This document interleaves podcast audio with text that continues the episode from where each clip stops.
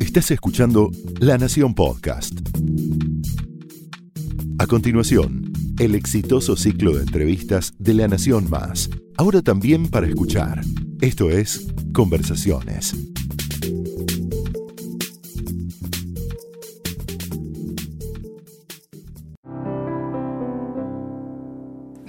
Conversaciones, mi nombre es Yamila Trautman y hoy me acompaña Diego Ramos. Muchas ¿Cómo gracias estás? por No, venir. por favor, muchas gracias por la invitación. Estás ahora en tu nueva faceta de director Sí. con Tommy en el teatro. En el Teatro Maipo. En el Teatro Maipo. ¿Cómo, cómo, bueno, primero contame de Tommy, ¿cómo se te ocurrió llevar al teatro? En realidad, musical? yo este año ya había dirigido una comedia musical que se llama Claro. Falsetos. Ujú. Eh, hace muchos años yo ya que vengo generando la idea de, de empezar a dirigir. eh, me, me gusta mucho porque me empecé a fijar mucho más en lo grupal que en lo particular. Eh. ¿Cómo, ¿Cómo es eso? Y pues, estoy en el escenario, más allá de hacer lo mío, estoy pensando que si la luz acá, ta, ta, que mi compañero podría hacer las cosas así guasá, que el vestuario de él podría ser así guasá. Una visión la como más general. General. Y siempre traté de meter la cuchara en lo que podía, hablando con el director, hablando Mm. con los distintos jefes de áreas. Pero obviamente el, el espectáculo es de otra persona, Claro. y es la visión de otra persona, y yo tengo que respetar eso. Y entonces iba a llegar un momento y me iba a pegar una patada y me iba a decir, pará, metete Claro. en lo tuyo. A mis sí. compañeros yo no lo puedo dirigir porque compañeros dirigiendo compañeros a mí no me gusta. Y entonces eh, ahí sentí la necesidad de empezar a dirigir. Eh, por suerte, Javier Faroni tenía esta, esta, esta obra Falseto, sobre la que yo conocía también un musical. A mí me gusta mucho el género musical del te- teatro, es lo que más me gusta.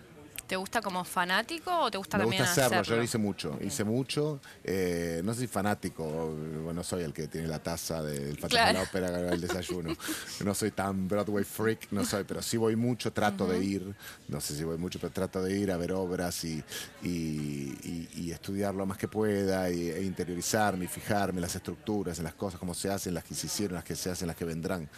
Eh, y después entonces tenía la idea de seguir dirigiendo y tenía la idea de hacer, porque gracias a Dios las críticas fueron muy buenas de falseto, la gente la recibió muy bien y la crítica también.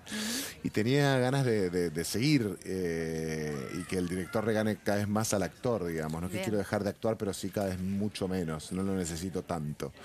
Eh, y, y bueno, empezamos a ver con un productor que yo había hecho falsetos también, Stanislao Otero, que, que, que los martes en el Maipo había una movida interesante de, de- de espectáculos musicales.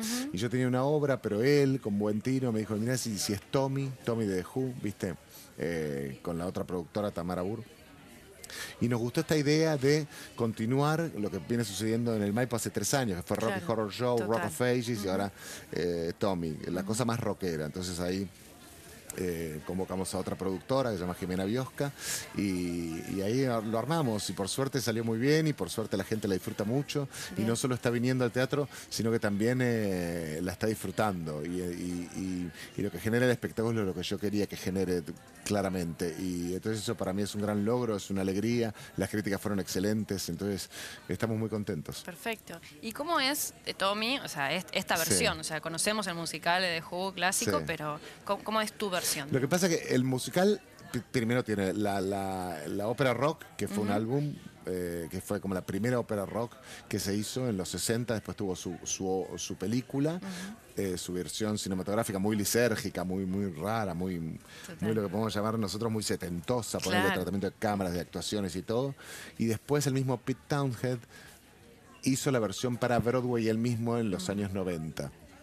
La versión que yo hago es esa, en, el, en cuanto al libreto, porque hay ciertas cosas cambiadas del original en el libreto que las cambió él. Eh, en cuanto al libreto y en cuanto a la música, es, es lo mismo de Broadway. El tema es que cada uno hace la apuesta que quiere. Entonces Claro. yo me, me guié por la apuesta que yo, yo veía de lo que necesitaba el espectáculo para mí. Eh, y nos centramos en la historia de este chico, de Tommy, que, que sufre un shock emocional muy grande y a partir de eso no puede ni ver, ni oír, ni hablar. Eh, y se transforma en una mega estrella internacional porque juega muy bien al pinball, al flipper, so- por las vibraciones. Entonces un hallazgo, una cosa muy rara, una rareza que un chico que, no, que es autista prácticamente pueda jugar también al flipper y desbancar a todo el mundo y se convierte de una noche a la mañana en una estrella internacional. Eh, a mí me interesaba mucho la historia de Tommy, pero me interesaba mucho más también contar la historia de qué pasa con una sociedad, cómo recibe una sociedad a un chico como Tommy, que se supone que lo tenemos que querer, lo tenemos que cuidar y todo, pero qué pasa con el diferente, ¿viste? Sufre acoso, eh, abusos eh, por parte de los adultos, acoso, bullying por parte de sus compañeros y de su primo, bueno, y un montón de, situaciones que suceden. Bien, ¿y el elenco cómo se conforma? El elenco está, bueno, es enorme, son 20, o sea, te puedo, te puedo decir que Tommy es Ezequiel Rojo, está Micaela Racana, Mariano Cito, Patricia Lorca, Frane Frane Isaguirre, Wally Canela, hay, hay un montón de gente, son 20 que hay tres niños que hacen de los tres Tommys, porque Tommy en la, en la, obra lo tenemos de cuatro años, de 10 años y de 20 años, eh, y van interactuando entre ellos. Eh, y, la verdad que convocamos a una audición, vinieron un montón de personas, se anotaron más de mil y pico de personas, vinieron un montón.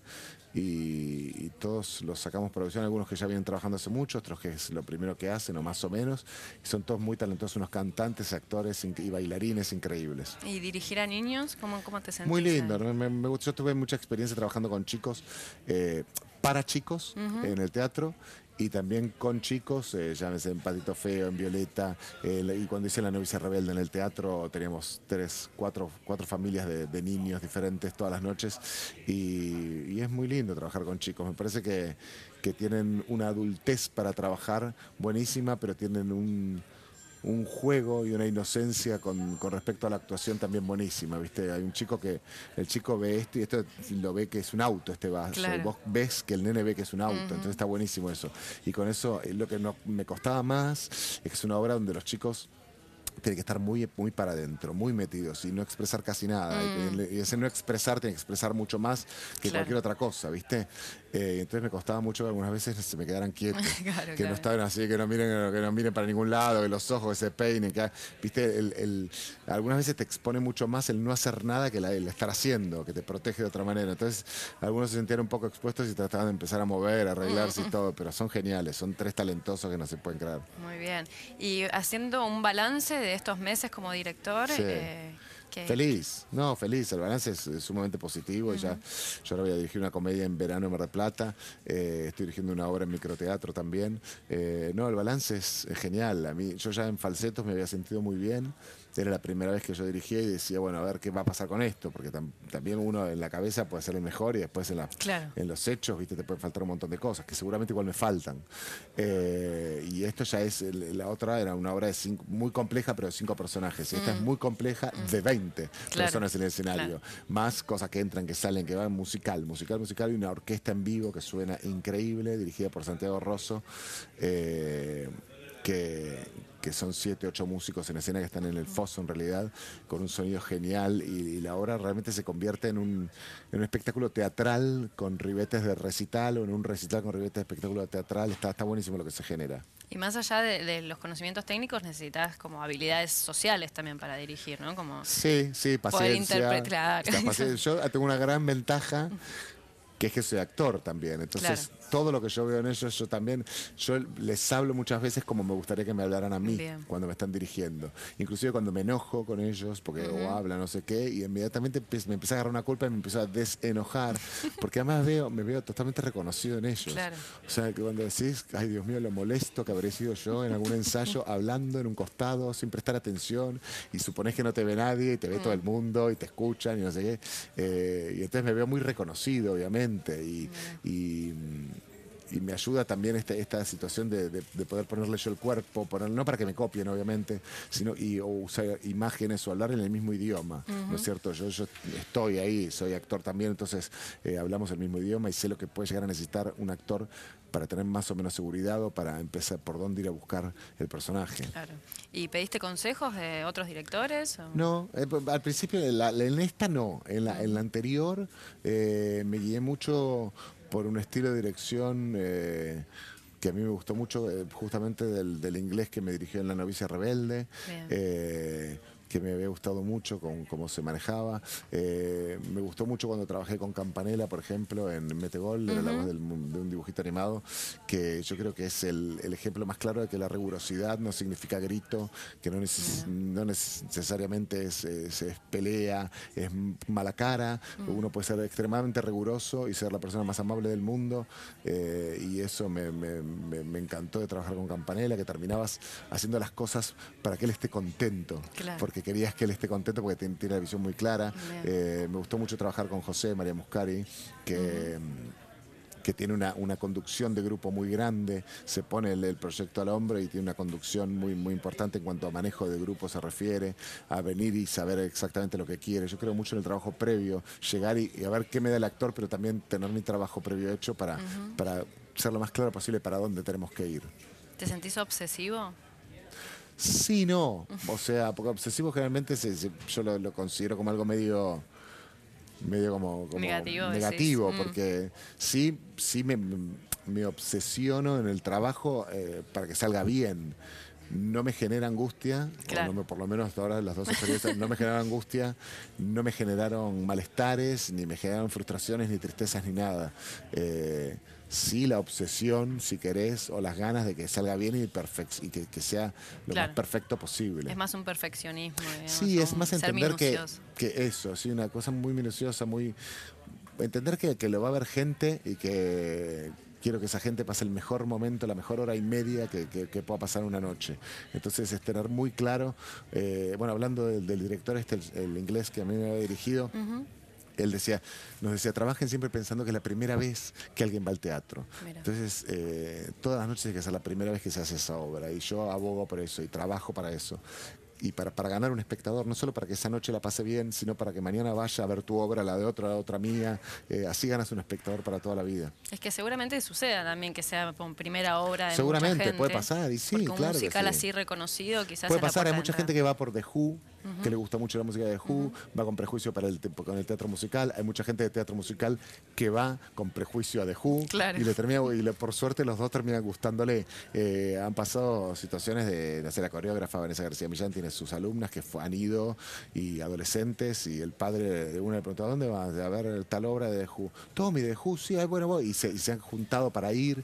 Eh, y, y pasa eso, realmente se transforma en una fiesta eh, y de los dos lados vienen, vienen, vienen contentos, digamos, salen contentos, los, los que van por The Who y los que van por, por, eh, por el teatro, porque si vas por el teatro le hacen, le hacen mucho honor a la historia, lo que se está contando, y si vas por The Who le hace mucho honor lo que está sonando, porque realmente la banda suena genial. Buenísimo. Eso es martes a... Martes a las 9 de la noche en el 9. Teatro Maipo. Perfecto. Y en paralelo te estás preparando para el bailando. Sí, también. Ya. Ya.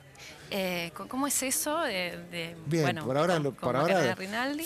Por ahora, me, sí, bueno, tengo la suerte que me tocó un- un- una bailarina genial, Bien. excelente persona y excelente bailarina, eh, una coach, Bárbara, Bárbara Julia, que también es, es una docente y, y- y coreógrafa genial, que viene de teatro también, del musical, entonces hablamos como el mismo idioma, eh, somos todos muy respetuosos, muy puntuales, muy profesionales para, para estar eh, y muy trabajadores y queremos la, la excelencia, digamos, y por ahora la verdad es que el- el- el- la experiencia es muy buena, pero porque no sé, yo vivo en ese microclima de mi, de mi grupo, Claro, no, no, no claro. he tenido mucho acceso a, a todo lo otro del programa, exposición, a la exposición, a- al estudio, a la, la pavada, que, que- que- digo, la pavada para mí, hay gente que le encanta y me parece muy respetable. A mí todo eso no mucho no, no me gusta. Tampoco lo necesitas, digamos. eh, No, no, ahí- no, la verdad que no se me va la vida ni antes ni después del programa. Digo, me parece una linda experiencia y por ahora la estoy viviendo muy bien. Y, y realmente yo estoy preocupado por el, por, el, por el tema artístico y el tema humanitario también. Claro. Que a mí cuando me convocaron este año me dijeron que este año lo, lo más importante va a ser lo humanitario, volver a las raíces del sueño, eh, cosa que hice yo el fin de semana pasado, me fui a, a- a visitar al, al comedor en Córdoba. Porque quería ver también. ¿Y ¿viste? eso Porque- como lo, lo eligieron ustedes? no, no, no, te lo asigna Te la lo producción, asigna. digamos. Si dio la casualidad, Macarena está de gira, eh, iba a estar en Villa María, Y yo le dije, bueno, si vos vas a estar ahí, yo, yo viajo yo. Y fui, y fuimos los dos y, y le pusimos cara a, a lo que tanto vamos a decir, ¿viste? El Claro. comedor, carita feliz, no sé qué, y realmente le pones cara a los chicos, a, la- la- a toda la gente que trabaja, es muy emocionante y, y eso es lo lindo, me parece que eso es lo más lindo. Y por otro lado también tiene una parte muy linda que es el, para mí, la, la del baile, la de encontrarle la vuelta a los bailes, a las cosas, a buscarle un poco más. Y yo estoy viviendo ese momento. Eh, no quiero hablar mucho con que si me engancho, si no me engancho, no sé qué, está porque primero que me dijeron que no iba a suceder este año y segundo pues yo supongo que no me voy a enganchar con esas cosas, pero he tenido amigos que han estado ahí y han terminado peleándose con medio mundo, a los gritos, llorando, todo eso, ¿viste? No sabes nunca lo que se te puede despertar. Yo creo que cuando uno termina de actuar, bailar, cantar, cualquier, cualquiera sea la, la que haces, estás muy en carne viva y cualquier cosita que te digan o cualquier crítica que te digan puede despertar Claro. ciertas cosas que no son las más positivas. Estás de muy hecho, yo- susceptible, claro. Sí, claro. De hecho, yo, por ejemplo, termino una función y a, a mi elenco, por ejemplo, de Tommy, no le digo absolutamente nada. Bien. O sea, se los digo el día que, que está la nueva función. Paso por los camiones y digo, acuérdate, porque ahí ya, ya pasó. En ese momento, si yo te digo algo que vos acabas de hacer, si yo termino esta nota y te digo algo que acabas, vos te ay, pero como muy expuesto. Si yo tres días después te agarro y te digo, che, ¿te acuerdas cuando hiciste esa pregunta? Entonces, Ay, bueno, ya capaz que ya pasó tiempo y ya los masticaste de otra manera. Imagínate que te pongan un uno Y después de bueno, pero lo bailar. que pasa es que sí, sí, debe ser horrible. Pero yo creo que también son como las reglas de vos sabés dónde te estás metiendo. Yo sé que me estoy metiendo en un lugar donde cuatro personas me van a juzgar, donde es totalmente subjetivo, donde por supuesto lo que más quiero que me que soy divino, que bailo genial y que, que- que talentoso y hermoso que soy. Por supuesto que voy a querer eso. Ahora, si no sucede, creo yo, por ahora, por eso digo siempre por ahora, eh, tengo la capacidad para entender que yo me metí en un lugar donde voy a ser juzgado. Claro. Y dentro de eso puede haber subjetividades, puede haber objetividades y puede haber críticas que te pueden gustar más o menos, pero mientras sea un puntaje, un número, lo que fuera, sí, mientras, no se met- mientras sea con respeto y todo, no, me molesta nada. Bien. ¿Y cómo es el entrenamiento? Eh, ¿Te Bailar, está haciendo bailar, duro bailar, no? bailar, bailar, todos los días bailar, sí. Pero a veces lo que me gusta también. Bien. Eh, Es un poco hijo del rigor también, ¿no? Sí, a mí me encanta. Yo creo mucho en el, es que creo mucho en el ensayo. Yo creo que el ensayo te, te hace te hace llegar muy tranquilo a, a lo que tenés que hacer, eh, sea en el bailando, sea en el teatro, lo que fuera. Llegás preparado de otra manera. Y también creo también en el error. Eh, A mí me relaja pensar que estamos haciendo hechos donde puede salir algo mal. Bien. Acá puede salir algo mal. Y si aprender sale- en el camino. Sí, no, y además no es tan tremendo tampoco. Todas las profesiones tienen sus errores. A mí no me, me- no me da tanto miedo el error como no saber solucionar un error. Claro. Eh, O no y- saber verlo quizás también. Sí, y además, ¿qué, qué es lo peor que puede pasar? Que te olvides un paso, que en el escenario te olvides la letra. Que no sé. Digo, estamos todos para lo mismo en ese lugar. Entonces se va a entender desde ese lugar. Y, y no, no es tan tremendo tampoco. Creo que en el momento sí lo podrás sentir tremendo, pero tampoco es la muerte de nadie y no pasa nada. Se, se soluciona y lo solucionaremos y vemos cómo se hace. También supongo que tantos años en el medio te preparan para estar Sí, tan armado. eso en un también, y programa también darle así. la importancia que tienen las cosas. Lo que yo te digo, de- es, eh, por supuesto que es muy importante, en el caso, en el caso del, del- del baile, eh, del, del programa, es muy importante, es un programa muy importante, por supuesto que quiero dar lo mejor y quiero que me digan lo mejor y quiero ser el mejor, por supuesto, pero tampoco se me va a ir la vida, como no se me fue la vida en ningún trabajo. Claro. Eh, y antes y después de esto va a haber otras cosas. Entonces, no se me va la vida. Y no se me va la vida en un error, y no se me va la vida en, en nada, en que me digan algo. No sé, creo que la- la- las cosas, la importancia que tienen que tener. Muy bien. Bueno, este año también se cumplieron 20 de verano del ¿no? Puedes 98. creer. 20, y 98, 24. 24 montañas rusas. Y celebraron los, los dos. Todos, se les ocurrió mostrar lo viejos que estamos en todos lados, a diestra y siniestra. Pero te, te generó eso como No, la no, no, no, en nostalgia. realidad, no. Sí, ya te- digo, tengo una edad que no, no suponía que nunca iba a tener, no sé, no te das cuenta. Sí, llegué y la, la estoy pasando peor. Eh, es, ra- es raro, eh, con, el, con- el tema de la edad, es raro ver que pasó tanto tiempo porque yo considero que fue ayer. Claro. Es raro porque los 40 de ahora no son los mismos 40 que cuando yo tenía Por 20. suerte. Por suerte. Igual yo ya estaba y ya este año yo voy a estar más tirado a los 50 que a los 40. Eh, suena suena ra- rarísimo, pero me suena, pero es así. Eh, no, en el caso del verano 98 fue genial porque fue, fue reunirnos con un montón de gente que duró casi tres años el programa. Yo estuve dos años y pico y, y pasó tanta gente y con muchas ni te juntabas, ni te cruzabas, ni entendías que estaban. Había muchos, mucho elenco de un mes, dos meses, Claro. historia que entraba y se iba. Y con Montaña Rusa, nada, es el amor. Es mi primer programa, es donde yo egresé de la tele y, y donde todavía es el día de hoy que nos mandamos todo el tiempo WhatsApp. Tenemos nuestro grupo de WhatsApp, los 10 chicos. Chicos. Eh, y nos juntamos y asado y, y- o tratamos de todos juntos en algún momento y si no esporádicamente eh, entre, entre algunos muchos sí- siguieron trabajando seguimos trabajando entonces Claro. no, nos cruzamos en, en otros lados y, y nos elegimos mucho también nos queremos mucho y, Es que fue fundamental en la carrera de muchos Sí, de fue ustedes. fundamental y también lo que fue fundamental que una productora nos decía en esa época, dice, esto es una gran ventaja que, se, que empiecen en un programa así y también es una gran desventaja. Eh, empezar así en una- es una gran ventaja porque es es un oasis en la tele, Claro. donde todo estaba bien, nunca nos peleamos entre nosotros, nunca nadie eh, peleó por el protagonismo o le pidió el protagonismo al otro, todos sabíamos el lugar que ocupábamos. Y es una desventaja porque no siempre sucede eso. Eh, eh, igual yo no me puedo quejar, la verdad que siempre estuve en proyectos donde lo- realmente la gente que me ha tocado estar eh, fue genial. Independientemente de lo artístico, que fue muchas veces fue genial y otras veces no tanto, o lo comercial. Pero mm, sí, yo conservo la, la mejor de las de los recuerdos con, con ese programa y, y- y nos veo a nosotros con mucha emoción y con mucha nostalgia y con mucha ternura como éramos antes. Y, me, me sucedió en Violeta, por ejemplo, de dar toda la vuelta. Yo ahí Claro. era el adulto de un grupo de niños de 20 añeros, ¿me entendés? Que era- entonces yo me veía reconocido, así como cuando yo dirijo me veo reconocido en mis actores, eh, mis actores, en el elenco que elegí. Acá me, me- me daba mucha ternura ver, a e- ver verme reconocido en ellos cuando yo era chico. Cuando recién empezaba. Cuando recién empezaba y todo lo mismo, eh, yo era un poco más respetuoso cuando era chico. era un poco más respetuoso, porque, vos ahora- más es que- insolente, sí, se, que se corrieron todas las- así como te digo que se corrieron todas las- digo, así como yo considero que no soy una, un cincuentón, casi un cuarenta y pico, eh, los de 20 años se las saben todas, se las creen Claro. y no sé qué, y también corrieron ese límite. Eh, también nos ven a nosotros como más jóvenes, nos ven a nosotros los grandes como más, y, y- y yo creo que en otra época nosotros éramos como mucho más, Claro. Venía el adulto del programa. que respetar al señor. Acá no, acá olvidate. Señor nada y respetar cero.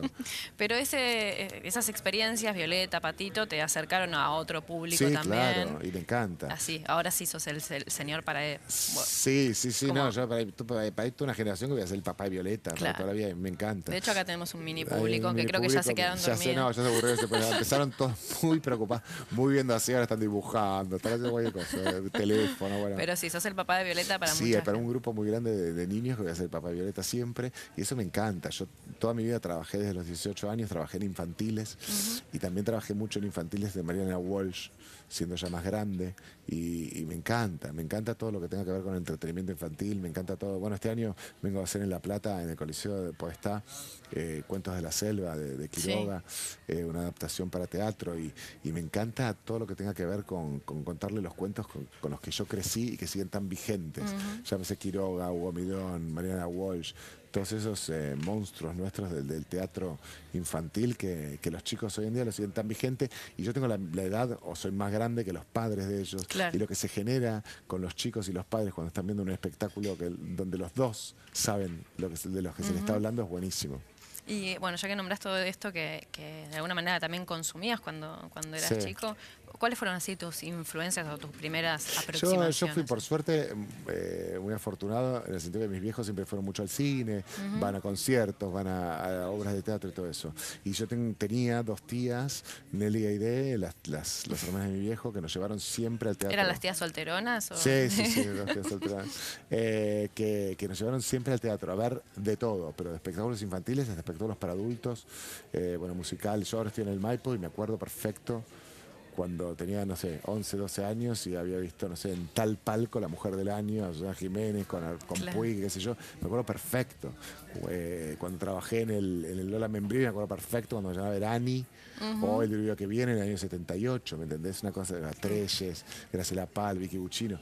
Eh, entonces, eh, eso es lo que me, nutrió a mí mucho, los titiriteros de San Martín, y eso es lo que, lo que a mí me, eh, no solo me nutrió de, de ver y, y me hizo amar al teatro mucho, sino que también entender que soy un agradecido y soy un afortunado, porque nada, porque tengo la, la posibilidad de laburar en los lugares donde yo de chico soñaba estar o miraba y no me olvido nunca de eso. Cada función, antes de empezar, siempre me acuerdo de, de- de lo que me generaba a mí tal o cual teatro donde estoy actuando antes. Y te generaba como esa adrenalina, pero ¿cuándo dijiste quiero hacer esto? Siempre, Si hay algo que a mí me, me generó siempre el teatro, eh, que es ese, que no me lo genera nada más que es ese segundo, pero cuando se apaga la luz y uno está en la platea y algo va a suceder entre el público y los actores. Y no sabes qué puede suceder pero sabes que va a ser maravilloso. Claro. Entonces eso no me lo genera nada, eh, eh, más que el teatro. Siendo público me parece genial. Hay una cosa cuando se apaga la luz que mm. es a disfrutar, a ver, vamos a embarcarnos. Y, y, estando del otro lado, siendo actor también, es, vamos, vamos, te voy a llevar, te voy a llevar y vamos a ir juntos. Y entonces por eso te digo, y vuelvo y repito con lo que con lo que te había dicho antes de los errores y todo, no pasa nada, estamos todos en el mismo equipo. Eh, yo siendo Sí, por supuesto que quiero lo mejor. Quiero que no haya ningún error como espectador y quiero que no haya ningún error como actor o director. Pero estamos todos en el mismo equipo. Llega a pasar algo, se soluciona, no pasa nada. Digo, eh, esto que yo estaba haciendo Cuentos de la Selva y se cortó la luz cinco minutos antes que terminara la, función. Y un teatro para 1.200 personas repleto. Y, era música de, de Damián Mahler, eh, muy muy autóctona, muy de nuestro folclore y todo. Y nada, terminé contando yo la historia, más o menos cómo, te, cómo iba a suceder, con todos los chicos ahí, a oscuras, con la luz de emergencia.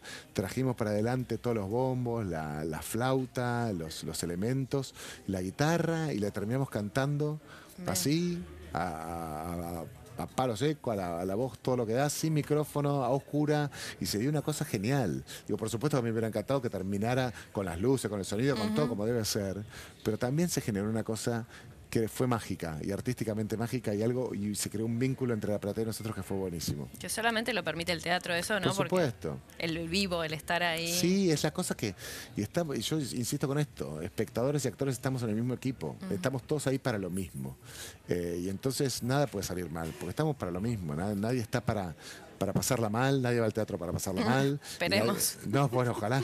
Y nadie va, nadie va a, hacer su función, a tener más o menos ganas, pero lo que más tenés ganas en ese momento es de que la gente la pase bien. Entonces, estamos todos en el equipo y algo bueno va a suceder. Muchas gracias, Diego, por, venir a Conversaciones. Muchas gracias por, la invitación. Me encantó estar acá en este lugar. Yo pensé que no me iba a poder concentrar porque te, te dan ganas de mirar para todos lados. pero está buenísimo. Como, como si nada. Muchísimas gracias. Gracias.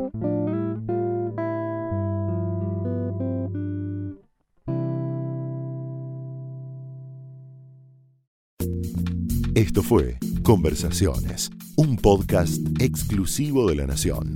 Escucha todos los programas de La Nación Podcast en www.lanacion.com.ar. Suscríbete para no perderte ningún episodio. Estamos en Spotify, Apple Podcast, Google Podcast y en tu reproductor de podcast favorito. Seguí escuchando La Nación Podcast.